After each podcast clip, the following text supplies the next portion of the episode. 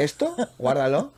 Guárdalo, porque esta conversación era antes de la conversación que realmente vamos a tener. Estamos en Nightors Studio, en La Corrala, y hoy ha venido para mí lo- la Sara Silverman vizcaína, la cómica por antonomasia. Oh. ¿Vale? La- sí, sí, nunca te lo había dicho, pero... eh, que es Gema Martínez. Gema, bienvenida. Ojo, pues, pues bi- bi- bi- bien, hallada. Pero qué bonito acabas de Es que sí, bueno, aparte eres, eres una excepcional actriz, y muchas cosas, estás nominado para Zarambolas, Estoy nominada para Zarambolas. eh, estás estrenando una serie en Amazon Prime. Están, sí, una, una cosa muy, muy, muy friki, La he muy visto, loca, muy es loca. muy loca y muy divertida. Pero es muy divertida, pero es muy loca, que es de, de Gastón, que es una cabeza muy loca también. Y eso lo hicimos, pues a mí me llamaron en plena pandemia, que fue también como un subidón, porque... ¿Y cómo se llama? Backstage. Backstage en Amazon En Amazon Prime. Y pues nada, vamos a hablar de todo esto porque es, o sea, maravilla tenerla aquí. Eh, metemos la carátula, Aitor, y vamos adelante, y le doy al tiempo. Voy a darle al tiempo. Tenemos 20 minutos de charla. Muy bien. Más o menos. Esto saca un ruido horroroso luego cuando termina la... Creo que, creo que no lo estoy haciendo bien. Vale, sí, ya. Me encanta. Bueno, eh, sí, o sea, te quiero decir que hemos empezado la presentación, te he llamado más cómica, te he comparado con Sarah Silverman, porque en realidad yo siempre he tenido el recuerdo, o sea, te he visto más haciendo de cómica que de actriz. Cuando te he visto de actriz me has gustado un mogollón. Eh, quiero decir que no son incompatibles, pero siempre ha pasado como, bueno, en Estados Unidos también lo separan, el cómico del actor y tal, ¿no? Y aquí como que hemos sido un poco más autodidactas y hemos tenido que tocar para sobrevivir muchos palos. En tu caso te he visto hacer mucha comedia muy bien y luego te he visto actuar muy bien y me parece que, que es maravilloso. Y te diría, ahora para empezar, que hoy has venido sola, otro día, pero siempre también te relacionamos mucho con, con, con Sol y con Maribel. Claro, sí, sí, sí, Y sí. sí. que para los que os conocemos es una relación muy especial, porque en realidad eh, sois como una especie de compañía de teatro, pero sin serla, pero siempre eh, os cuidáis. Eh, O sea, es curioso, ¿cuándo, cuándo nació esto? ¿Cómo nació? Y, y- y- y no sé, explícanos un poco, porque es, es maravilla veros a las tres. Mira, eh, de- yo con Maribel y con Sol llego más tarde. Eh, Nosotras somos todas de la Escuela de Teatro de Derecho. Yo soy de la primera promoción y ahí formo un grupo que finalmente también sin querer, o sea, sin querer, quiero decir, no es algo eh, deliberado, eh, es de mujeres también que se llama Puppenhers Studio, que hacíamos unas cosas muy locas, muy locas, muy locas, maravillosas, mucho café teatro, mucho bar, mucho, pues, pues de lo que hablábamos antes, de, de vas, coges, cargas, descargas, haces, tú te haces el guion, tú te haces todo. Y sobre todo contábamos lo que queríamos contar. Y siempre humor, comedia. Maribel y Sol son de la misma escuela y de la segunda Ah, promoción. mira, no sabía esto. Ellos. Y ellas eh, hacen lo mismo de otra manera. O sea, ellas dos juntas también de repente hacen sus funciones, hacen mucho cafeteatro, eh, eh, mu- mucha comedia de este tipo. Con el tiempo, yo Puppenger se disuelve porque pues porque Idoia se va a Madrid, Idoia Viló se va a trabajar, Marisili eh, decide irse por otros derroteros porque la inestabilidad de esta profesión le, le superaba y eh, yo con, con Maribel y con Sol de toda la vida, pero de repente un verano nos juntamos para hacer chirenitas. ¿De qué año hablamos? Es que soy un desastre. ¿Cuántos tengo yo? no, no, 24. 24, pues sí. échale hace. eh, no, pues hará que, que, que- que- que 10, 12 Sí, ¿eh? Sí. años. ¿Y la, y la escuela de derecho 15. cuando...? Ah, no, la escuela de Derecho fue hace como 30 años. Vale, perfecto. Lo que pasa es que yo ahí con Maribel y con Sol, eh, ellas dos sí son amigas, hermanas de toda la vida, o sea, han crecido juntas. eh, yo las conozco siempre.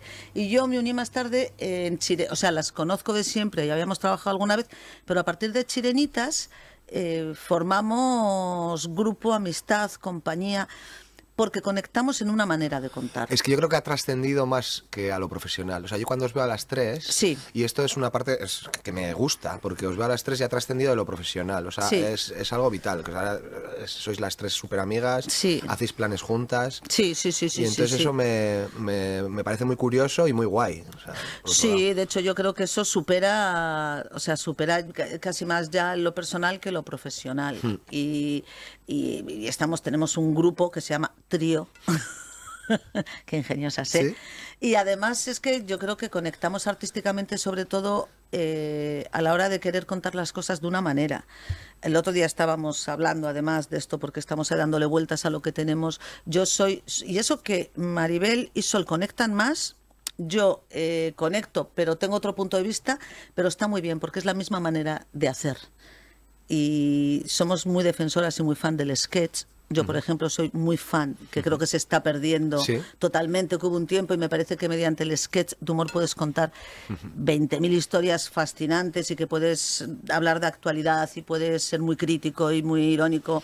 ¿no? A mí el humor es un formato que me gusta mucho y que se está perdiendo. Sí, sí, Y yo digo, hay que recuperarlo y es nuestra liga y tenemos una manera de hacer. Entonces ahí conectamos y luego eso trascendió a, pues, a, más, a ser amigas, a, compañeras de, de, sí, de los atunes. Yo yo qué sé, eh, los proyectos en los que pienso o que se me ocurren, pienso en ellas, ellas igual. Está muy bien. A veces me imagino que nos mataríamos o algo, pero, pero bueno, a mi hermana también. Quiero sí, decir, que mi hermana me ha llamado no sé cuántas veces y hay una que es ya que me herejes. La delgada línea entre el amor y tal. Sí, sí, pero se ha convertido casi en una reacción de... Sí, es que somos ahí como un... Sí, trío. ¿Recuerdas? Es que claro, eh, veo cada vez peor no te preocupes. Y, apunté las preguntas con letra pequeña. ¿Quieres unas gafas? En este... No, pero tengo que ir al oculista en algún momento. Lo que pasa es que me da mucha pereza. O sea, no quiero hacerlo. Porque, no porque siempre fardo, no, fardo de que he tenido muy, buena vista siempre y ahora ya, pues es, no. Eh, ¿Recuerdas el momento en el que en el que decides ser artista? En el, o sea, que ese es el camino que vas a tomar. Es que yo creo que ha estado ahí. Siempre siempre. Hubo una época, hace poco estamos haciendo unos talleres y hemos hecho revisión de esto, o sea, lo tengo también como muy reciente. Pero yo me recuerdo de pequeña haciendo giras entre clases, haciendo de Doña Rogelia. Y a mí me llevaban de sexto a quinto, yo me pasé así toda la EGB, o sea... Pero pues no te llevaban en una caja como a Doña Rogelia. No, no, no, a mí me llevaban porque les decía yo, mande, pues me iba por todas las clases. Y ese es mi primer recuerdo, pero yo en la escuela ya estaba en clases de teatro. Y de hecho yo creo que hubo un momento en el que yo planteé en la escuela dar hasta clases yo con mis amigas que quedábamos en un local. En el instituto eh, también vino Juan Vázquez, un tío mítico de aquí de hace muchos años, bueno, y me acuerdo también de estar con él, de salíamos a la calle a hacer ejercicios, de hacer El estudiante de Salamanca una fábula de rock and roll, una adaptación con música, o sea, yo creo que toda la vida. Pero hay un momento en el que te planteas dar ese paso, decir esto va a ser mi. Sí. Mi yo cuando termino, cuando termino COU, quiero hacer teatro pero mi padre con muy buen criterio, el hombre, como pasa en todas En aquel momento me dice, pero tú quieres ser actriz, pero estudia algo, estudia algo. Y entonces yo, claro, eh, Bilbao no había ninguna escuela todavía y tal, me apunté a periodismo. Y ese año, cuando yo estoy en primero de periodismo, se abre la escuela de teatro de Derecho. Y ahí ya le digo a mi padre, yo hecho un año la concesión, está muy bien, o sea, no, pero no acaba este periodismo. No acabé periodismo y me fui, que tenía que haber acabado, ¿eh? Le tenía que haber hecho caso. Sí, ahora sí, ahora lo pienso. Bueno, podía haber compaginado las dos cosas. O sea, y yo hubiera molado, la verdad. ¿eh? Ya, no, no, solo planteo. ¿Sabes lo que pasa? Que la época universitaria es muy divertida también. Ya, coño, que te pasa, a mí siempre me pasa eso. A mí mi padre cuando dejé el instituto me dijo, bueno, trabajar o estudiar. Y yo dije, trabajar. Mal. Eh. Ahora cuando lo pienso digo, y fue maravillosa la época de la escuela de Derecho, ¿eh? porque ahí conocí al, pues eso, las que han sido mis amigas y un poco eh, las que han marcado, o, la época que ha marcado mi ideología teatral, aunque luego haya ido refrescándose, cambiando, pero ¿qué más da? Si periodismo podía haber terminado y haber seguido en hecho. Pero fue ese momento en el que dije, yo hasta aquí he llegado, me voy. Conocemos a millones de actrices y actores que, tienen periodismo. Pero es que, es que mi padre me decía, de hecho me decía, mira Carmen Maura, que presentaba un programa de periodista y yo, que no, Aita, que no, que no es periodista, que es actriz. Y él me decía... ¿no? Era como la carrera, yo dije, pues lo que sí más tiene se puede algo parecer. a agarrarte, pero bueno, tampoco es que el periodismo sea algo de lo que te vas a hacer rico, como, como nuestra profesión. No, pero a él le hacía mucha ilusión que yo había acabado con, había aprobado selectividad, que tuviera una carrera, que tuviera que fuera a la universidad. A él eso le hacía una ilusión terrible. El día que yo me compré mi primer ordenador, eh, creo que la persona más feliz del mundo fue mi padre, porque a él, ¿sabes? Le, era como ese paso a la tecnología, el, estar ahí. Siempre. Y la uni a él le hacía especial ilusión, que sus hijas estudiaran, que fueran a la uni, que... Pero yo, claro, un año... ¿Y con Amachu la relación? Mi madre, mi madre ha pasado siempre más de. Mi De madre es come, cuídate y. Es que en mi caso es al revés. O sea, mi padre, eh, cuando le dije que dejaba un empleo fijo, bien remunerado por hacer teatro, eh, fue un drama. O sea, me, me dejó de hablar mucho tiempo y mi madre me llamaba y no pasa nada, ya se pasará y tal. Y mi madre era como, bueno. Luego vino a verme al teatro mi padre y dijo, ah, bueno. Vale, Esto va bien, ¿no? Ahora Vale, esto, sí. esto parece que sí, parece que se le da bien. Entonces, bueno, ya le ha dado la vuelta y... Pero en su día, o sea, es, es curioso que... que- Sí, mi madre la verdad es que nunca ni para bien ni para mal, ¿eh? Eh, ella iba a verme al teatro, me acuerdo, en Bilbo Rock, antes de que se remodelara Sí, Bilbo sí, sí. Rock, cuando era la iglesia, hicimos una obra allí que era Cárcel de Mujeres Doña Casilda y, Doña Casilda y Turrizar encarceladas, que era la parte de arriba, aquello, no sé, no sé ni cómo no nos matamos todos que aquello se desprendió, pero bueno, Bueno, sigue de eran pie, los sí, 80 sigue de pie. los 80 o los 90, pero no la habían remodelado. Entonces hacíamos arriba una función y luego bajábamos las escaleras, abajo de madera y tal, y bailábamos pollo asado asado, pero vestido rollo con vestidos como de Madonna, de aquellos. Y ahora estoy bajando yo las escaleras con una chapela, un vestido verde de terciopelo precioso, y me veo a mi madre ahí enfrente, Tapándose la cara, no. que tapándose la cara, haciéndome así.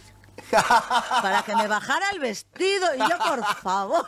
Eso es muy de madre eso. Pero, muy o sea, quiero decir, a mi madre era, venía a verme, de- de- o un día que hice de monja, que ella es mi hija, era lo único que le hacía, ¿sabes? El resto. Y mi aita, sí es verdad, que quería que estudiara, pero luego. eh, luego se quedó orgulloso y tranquilo. O Mm. sea, quiero decir, empezó él a decir, bueno, lo tiene claro, no me va a dar. Eh, no me va a dar, no, no va a tener problemas para. Qué guay es cuando tienes esa paz en, en casa, ¿no? Cuando, o sea, cuando de repente se da ese de, bueno, han aceptado. Sí. Porque muchas veces eso de, no, voy a ser artista, voy a ser actor, voy a ser Sí, actriz. sí, sí, es sí. como un- genera un cisma en- dentro del entorno familiar. Y cuando de repente tienes esa paz, y ahora la tengo, y uff, es como, qué bien. Qué bien que han aceptado que, que, que soy. Pero somos un poquito raros, la verdad. Sí, somos bastante raros, pero yo creo que sobre todo los padres es ver esa tranquilidad de decir eh, que no se muera de hambre mi hijo, ¿sabes? O mi hija. Entonces, cuando ya ven que dices, bueno, va caminando solito, solita, y está guay lo que hace, y va a tener... Me imagino que en mi época también ser chica afectaría un poquito más, o sea, Seguramente decir... sí. No, Eh, que no haga destape. Por favor. El- eh, bueno, eh, ayer vi un documental de Manolita Chen, que vimos la obra de teatro. Sí, sí, sí, sí. No me he visto el docu yo y tengo pendiente verlo. Eh, pues velo, hay un momento que cuando llega el destape pf, se, se les cae todo, todo el negocio encima. Pero en fin, es otro tema. Eh, que, un recuerdo maravilloso y otro horroroso de nuestra profesión. A ver si los... Pues un recuerdo maravilloso, eh, la última función. Un recuerdo maravilloso, pues yo qué sé, cuando me fui, eh, yo cuando acabé la escuela de Guecho me dieron una beca, la Diputación, la Diputación Foral de Vizcaya me dio una beca y me fui a estudiar a Londres con Philippe Collier. Y estuve con él unos meses y fue, fue un viajazo, porque era salir de la escuela de Guecho. Sí, Y entonces fue de repente llegar allí eh, con ese hombre que era maravilloso. No sé si, no sé si digo Sigue era, vivo, sigue- sigue vivo, sigue vivo. Sigue vivo. Y de repente contactar con gente como tú, pero de todo el mundo, Claro. en Londres. claro. O sea, que yo era, era, era vivir en una nube todo el día. Eso es un recuerdo muy grande de, por ejemplo, de esta profesión. Y, ¿Y horroroso? Vas a decir que no tienes. y horroroso, sí, horroroso. Pues yo creo que, que para mí lo más horroroso de esta profesión es cuando, cuando no curro. Ya. Cuando no curro. Ya. Cuando no curro que... que eh, Es que eso, eso podríamos tener, eh, bueno, toda la conversación esta podría girar en eso.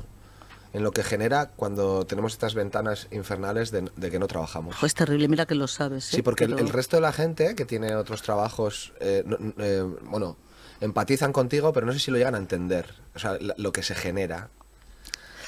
Yo creo que es complicado y a mí lo que me pasa es que realmente me gustaría estar trabajando todo el día. Y a mí también. O sea, no solo una cuestión de sobrevivir o de vivir. A mí ensayando no, ¿eh? Eh, ah, jo, pues a mí ahora los procesos depende con quién y depende cómo. Sí, sí. Pero a mí los procesos me interesan mucho. Sí, pues a mí es algo, yo eh, estaría actuando todo el rato, o sea, te decir, como funciones ya que tengo hechas y venga, eh, y esta, y ahora, y mañana la otra y tal. Eso sí me, pero ensayar me da mucha pereza. Y, Sí. Y lo que se genera en los procesos de trabajo, cuando todo es maravilloso, es maravilloso y cuando congenias con toda la gente que tienes está muy bien. Pero si no, claro, se genera como muchos sentimientos en, en un espacio de tiempo muy corto, que puede ser un mes, dos, Ah, bueno, que a sí, veces no te sí. llevas tan bien y tienes que gestionar tus cosas con otra persona, Mm. tienes que dejarle sus momentos. Entonces a mí eso, uf, no llevo nada bien. Ahí es muy importante el capitán Sí, sí, o la sí, sí. capitana del barco, o sea, El, el- porque muchas veces también los actores estamos ahí que nos echan a los leones y es un poco un sálvese quien pueda. Y ahí y estás muy vulnerable. Somos, somos muy... Es- y cuando estás en el proceso de creación estás buscando la vulnerabilidad de saber si no tú piensas una cosa ahora. O sea, somos, somos unos paranoicos y unos neuróticos. Pero a mí me gusta mucho. O sea, y ahora lo que te digo, vacaciones, pues sí, vacaciones para irme a Cádiz un tiempito, pero yo luego el resto del día.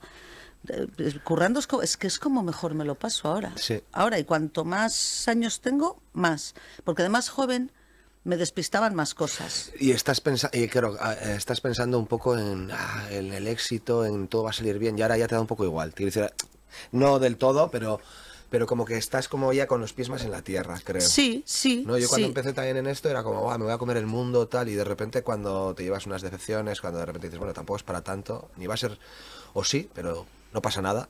No pasa Tengo nada. que hacer mi trabajo bien. No pasa nada. Y cuando te tienes los pies en la tierra y no estás pensando en el mañana y en el que dirán y tal, es como... Sí, sí, con poder cu- currar y contar cosas. Mm. O sea, a mí ahora me interesa mucho el, el poder contar cosas. Sí, quitarle ese punto de ego y de, de tontería a nuestra profesión que no es para tanto. Ya está, y luego es inevitable, ¿eh? Sí. cuando al final cuando sales ahí estás tú Claro. y, y se encienden los focos si eres quieres eh, quieres eh, quieres brillar y quieres estar fenomenal y quieres Mm. Pero eso ya quiero decir que ya tenemos detrás no Mm. a nuestras espaldas como para decir bueno pues a veces estás mejor otras veces peor, yo qué sé o sea no pero siempre va a estar bien y profesional o sea yo creo que eso ya lo tenemos claro Sí. pero es que a mí me pone mucho yo es que me lo paso muy bien actuando ¿Qué personaje te gustaría hacer a día de hoy? Tanto en teatro como en cine, o sea, ¿qué te gustaría...? A mí me gustaría mucho hacer. eh, bueno, me gusta mucho lo que estoy haciendo en Fake porque es precisamente muy Sí, dramático. Luego, antes, cuando suene la alarma, vamos a hacer un repaso de, to- de todo lo que Ah, estás para que, la, de- pa- para que la gente cuando vea esto te vaya a ver en los siguientes espectáculos. Estoy eh, así en mundo ahora drama que me divierte mucho. Me encanta la comedia, pero me divierte mucho. O sea, me divierte más ahora hacer drama que tal.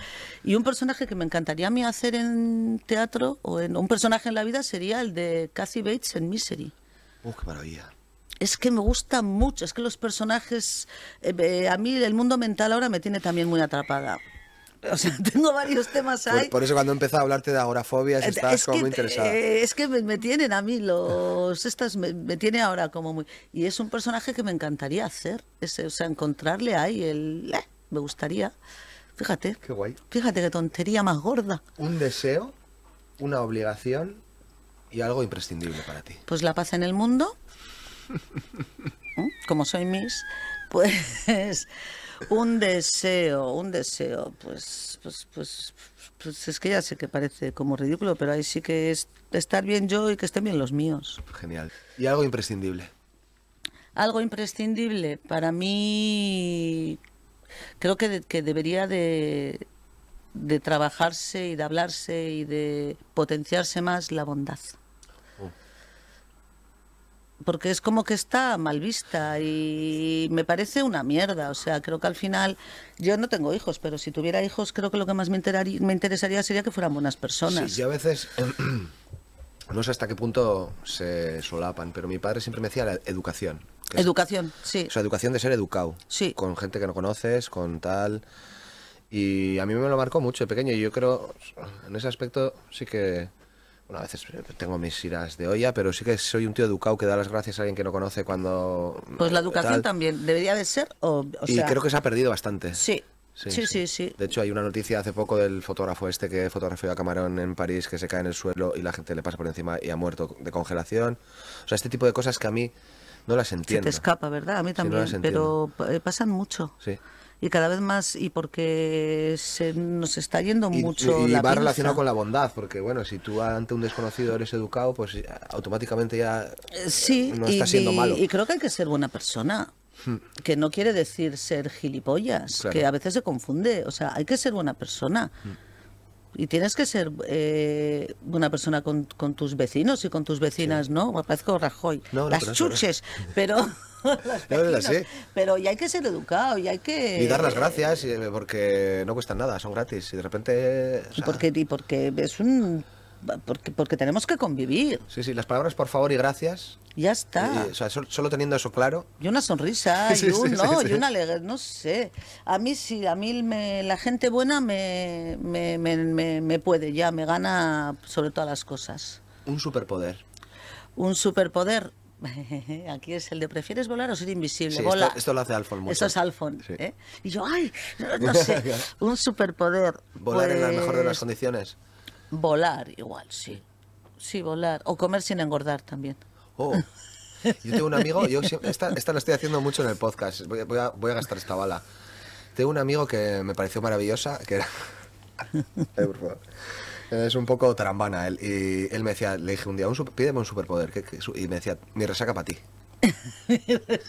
O sea, él lo que quería es te- cuando cogerse un pedo terrorífico, tener una resaca brutal, entonces va, va por la calle, ve a alguien que no le cae bien, o a un hijo de puta, o a alguien que, yo qué sé. pa' ti. Mi resaca para ti, pum. Y de, de repente darle tu resaca automáticamente a esa persona. Claro, que él de repente le llega a eso y no sabe muy bien si está enfermo, Oh, si se oh, muere, si todas las vueltas que es maravilloso. Superpoder es maravilloso, me pareció una Es muy bueno, ¿eh? Entre ese y comer sin engordar no sé ahora entonces cuál decirte. Mi resaca para ti.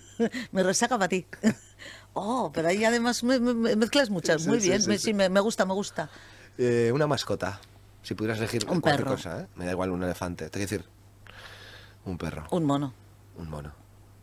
O un orangután, un chimpancé. Me encantaría, sé que no se puede, que No es se ilegal, puede, es ilegal me y está encantaría, mal. Sí, me sí, lo sí. veo y por favor. Y moralmente está mal, pero realmente Todo, yo pero me también- encantaría. A mí me gustaría tener un delfín. Quiero decir que sé que no se puede y no, no tengo una bañera como para él, pero sí. Pero me encantaría. Un mono, un mono, sí. Un mono más grande también, ¿eh? Que me en vez de esto. ¡guau! Me, qué sueño, me encantaría. Y si no, un perro, un perro, un perro. ¿Qué tiene Cádiz? Pues Cádiz tiene Erzo y Lazá. Y ya con eso, Erzo y tiene todavía un. eh, mira, de esto que hablábamos, Cádiz Capital. lo decimos, perdón, porque igual hay gente que no lo sabe, porque ella veranea mucho en Cádiz. Y yo también he veraneado durante nueve años, creo, en Zara de los Atunes. Zara de los Atunes. Sí, sí. Zara de los Atunes yo lo descubrí hace 21 años. Cuando no había cajero ni nada. Era, Nada. era un... Bajé por casualidad porque unas amigas mías habían estado en Semana Santa. Yo aparecí en junio con otras tres amigas. Fue, no sé, o sea, llegar al oeste, es que fue maravilloso. Ese verano me bajé tres veces. Me daba vergüenza. Me daba vergüenza Si, bajar por si llegas a de- tener hace 21 años y en Zara de los Atunes una, una empresa de oficios, de estas de construir de ladrillo, te, hubieras, te hubieras hecho de oro, serías ahora mismo Florentino. Fíjate, fíjate, Sí, o sí, sea, sí. con todo lo sí, sí, Zara. Y me encanta, lo que pasa que yo ahora en verano ya no puedo bajar porque Yo creo me... que la primera vez que fui también era hace 20 años y no había cajero, no había nada y tal. Nada, nada, nada. Era maravilloso. Y era claro, yo llegué allí y te juro que un momento que yo me pensaba que era Wagner tal cual te lo estoy diciendo. Era llegar en verano, que no había nada, todo lo del pueblo. Tú vente para acá, te voy a cantar flamenco. Y te sentabas ahí, te cantaba. Pues, ay, tú, estás cantando. O sea, eh, fue maravilloso. Esas playas. Sí, sí, sí, kilométricas. Esas playas, esta cosa un poco como de oeste, pero literal. Yo en el Arenal, de estar tomando una cerveza que ahí solía estar mucho crae. Sí, sí, sí, O sea, le que- y ¿eh? de repente, eh, dos que venían a caballo, ataban el caballo, subían, se tomaban su cervecita.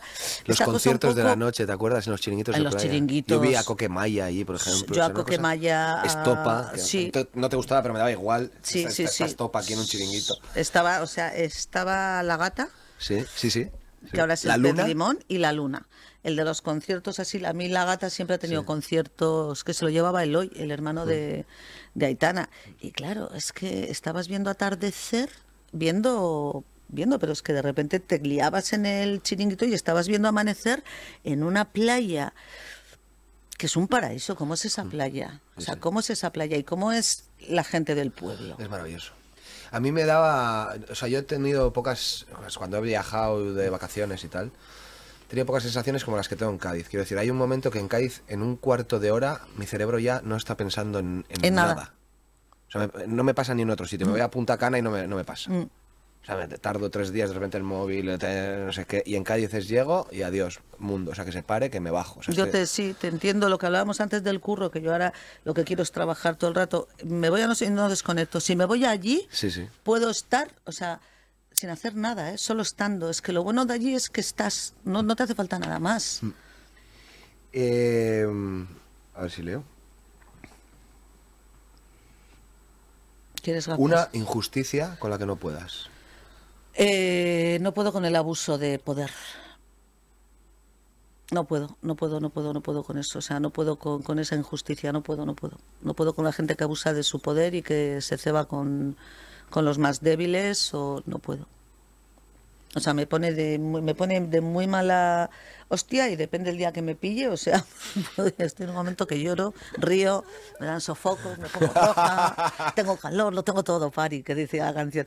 Pero no puedo con el abuso de poder. Eh, la banda sonora de tu vida.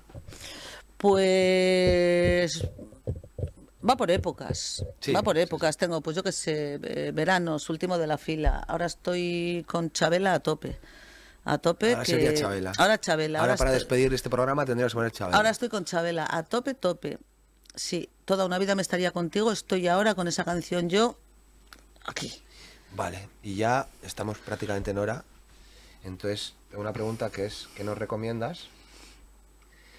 Eh, y después de esta pregunta de qué nos recomiendas, vamos a hacer un poco un recapitular de todas las cosas las que estás haciendo ahora y se van a estrenar para que la gente pueda verte. Muy ¿Te parece bien, claro.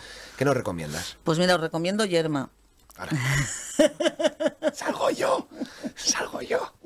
No, no, pero de verdad, ¿eh? eh Yerma y Alchazu, que he visto últimamente, que he visto yo este año que me ha flipado. El bar que se tragó a todos los españoles. La quiero ver. La quiero ver. A ver si la reponen. Joder, es un actorazo ese, ¿eh? Es que ahora estoy también. Dime, ¿de, de quién estás ahora enamorada? Pues Francesco Carril, que estrena en Madrid, ahora en febrero, Sí. una historia que él actúa y codirige, no me acuerdo cómo se llama, en, en el español, o no sé dónde. Sí, y este hombre da también cursos. Yo soy muy fan de los cursos. Siempre que puedo me Pero hago este hombre es uno- muy joven. Es muy joven, pero amigo, es Sí, que sí, es muy loco. Mira, Miguel Ángel.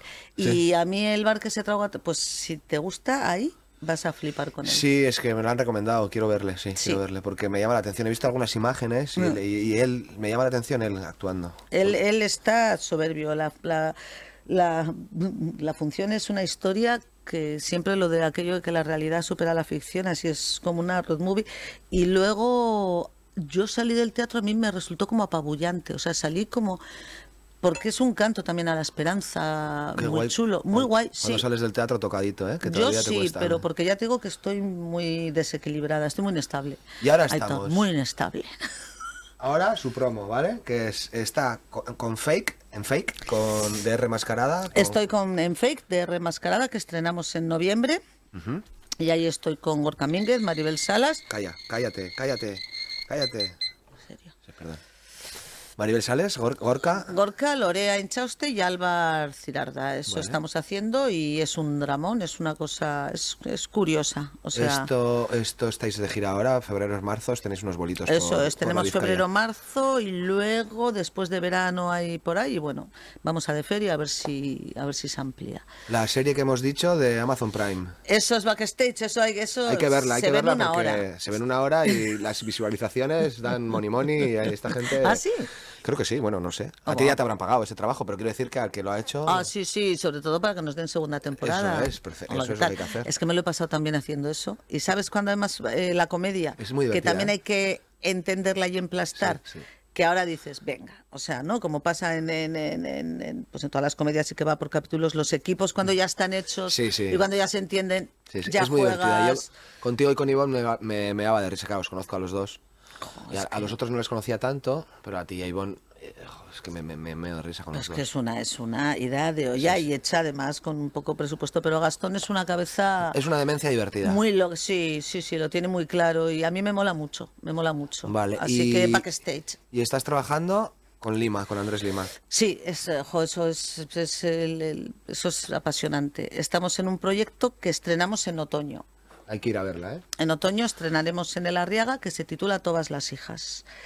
Y es un poco una revisión, no como él dice, es el cuento de nuestras vidas, es el miedo para superar el miedo. O sea, finalmente, a, a partir de una revisión de Bernarda, que se queda ahí, en la lejanía, ¿no? llegamos a estos días y es un poco una revisión de nuestros miedos. Entonces, está muy bien. Está siendo un O sea, hay proceso. un proceso personal de cada una ahí, ¿no? Hay, hay, pero sí, hay un proceso. eh, Curramos además un equipo que lo, lo dirige Lima, que estamos las actrices, está el, el autor. David Caíña. Sa- David Caíña, ahora se ha integrado ya en este último ta- taller Beatriz San Juan, que es escenografía y vestuario. Está la ayudante de dirección, que es Laura Ortega, mm, maravilla. Sí, sí. Está Muy- eh, muy buena Gorka. pinta. O sea, entonces es un curro en equipo que es el proceso está siendo un viajazo, Aitor, que yo cuando Buena acabe voy a caer en depresión. Ya, hombre, porque estáis poniendo mucho de vosotras en ese proceso. Estamos poniendo mucho y porque está, está muy bien. Crear a partir de, de una idea, quiero contar y, y- y- y sacar, saber, Y sacar tus mierdecitas ahí, ¿no? Claro, y que, y que se convierta, porque quiero decir, es nuestro, pero luego va a ser una ficción.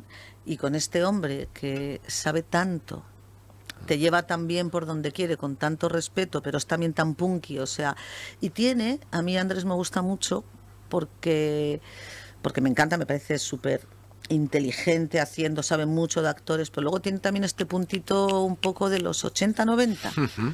Y yo para mí esto es volver a eso de la creación Sí, colectiva un poco naif, sí. eh, con la que empezamos, con lo que te contaba antes, pero, pero bien pilotada. Entonces, y luego Pues- con Vito Rogado, que es mi hermana.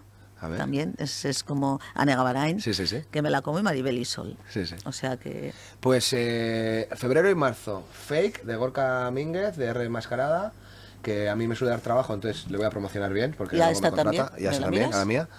Y en otoño no os podéis perder lo que, lo que están haciendo estas chicas con Andrés Lima. Y ahora ya, ¿te lo has pasado bien? Jo, me lo he pasado yo, sí, muy bien. Pues despide, se llama Actors Studio, le he puesto como Actors Studio, bueno, le puso un AI en, eh, izquierdo el nombre. Ah, sí, en, en vez de. Actors Studio, Actors Studio. Actors Studio, Te, voy a pedir que despidas. Eh, bueno, que os voy a decir que, que no hayáis visto. Aitors Studio es algo eh, que tiene que estar ahí, en el top de tu lista de podcast. Eso así, para empezar. Y luego no dejéis tampoco de seguir a este hombre, saluda. Pon así tu mejor cara, porque es oro canelita en rama, oro molido. Aquí, Aitors Studios, Brindemos, amiga. tu podcast amigo. Salud, qué belleza sobra.